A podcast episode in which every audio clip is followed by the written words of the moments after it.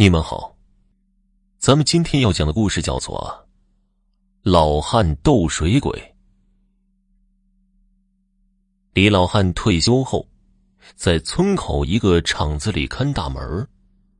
自从那年老伴儿得了偏瘫，李老汉就寻思着给老伴儿加些营养，于是就买了两只奶山羊，自己和老伴儿喝不完的还可以卖一些，这也不错。一斤好几块，比看大门都挣得多。开始的时候啊，李老汉将两只羊拴在厂子门口不远处的河边可是，一年之后啊，他这羊发展到了七八只，再将羊拴在厂子门口，连他自己都感觉不好意思了。那个时候羊还小，李老汉也舍不得卖，只好等到接班的人来了，晚上去放羊。这天傍晚下班后，李老汉回家吃了晚饭，趁着大月亮地儿，将羊赶到村口的河边。羊在那里吃着草，李老汉靠在一棵树，掏出旱烟袋，吧嗒吧嗒的抽了起来。羊是边吃边往前走，距离不是太远，李老汉也没管他。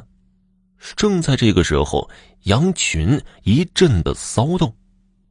李老汉四下张望，就见从河里飘飘悠悠出来一个黑影这黑影飘着就奔村口的一户人家去了。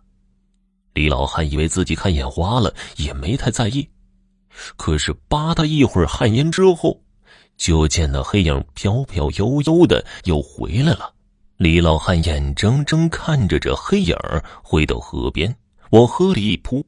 就像是往水里倒墨汁儿一样，河水黑的一片，过了一会儿就散开了。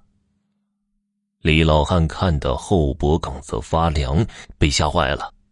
这难道就是传说中的水鬼吗？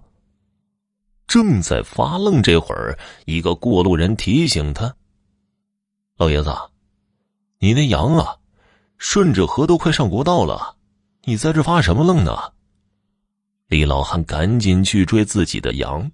这天晚上，李老汉多绕了好几公里，才把这羊群给赶了回来。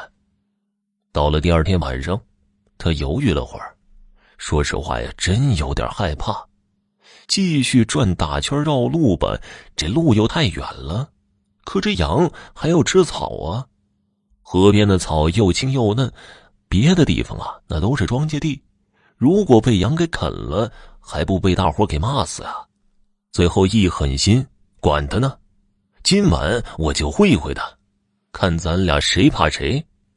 李老汉就上年轻的时候那股子犟劲儿了。羊群赶到河边，李老汉掏出烟袋锅子，蹲在昨天晚上那水鬼出来的地方，吧嗒吧嗒的抽着烟在那儿等着，心说呀，今儿晚上我要是不制服你啊！我每天晚上都不会安生。抽了两口烟，过了瘾之后，又从口袋里摸出几个红辣椒来，在嘴里嚼巴着。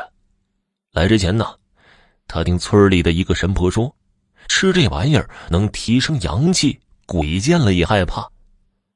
嘴里嚼着辣椒，等着，还是那个点儿，就见河里边啊，那黑影开始冒头了。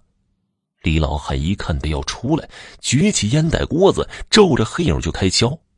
可是很奇怪啊，不知道是因为自己吃了辣椒阳气重，还是因为啊这跟随自己一辈子的烟袋锅子厉害。他敲了一下，这黑影就往水里缩一下。李老汉一看这招好使啊，黑影露一头，他敲一下，最后敲的这黑影也不敢露头了。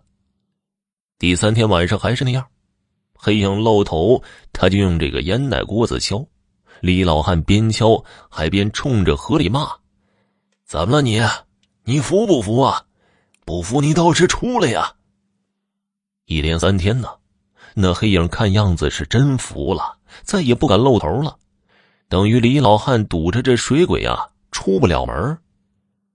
那天，李老汉准备着去接班了。走到村口的时候，就见几个妇女正在那里聊天呢。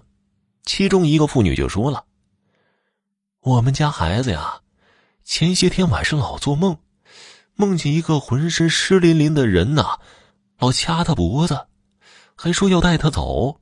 可很奇怪呀，这两天又不再做那个梦了。李老汉一听啊，原来是这么回事啊！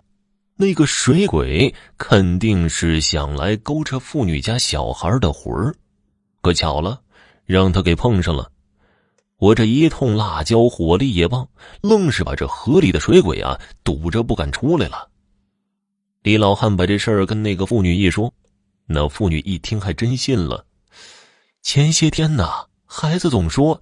夜里有一个浑身湿哒哒的人来掐他脖子，这几天夜里没事了，原来是这几夜你堵着水鬼呀！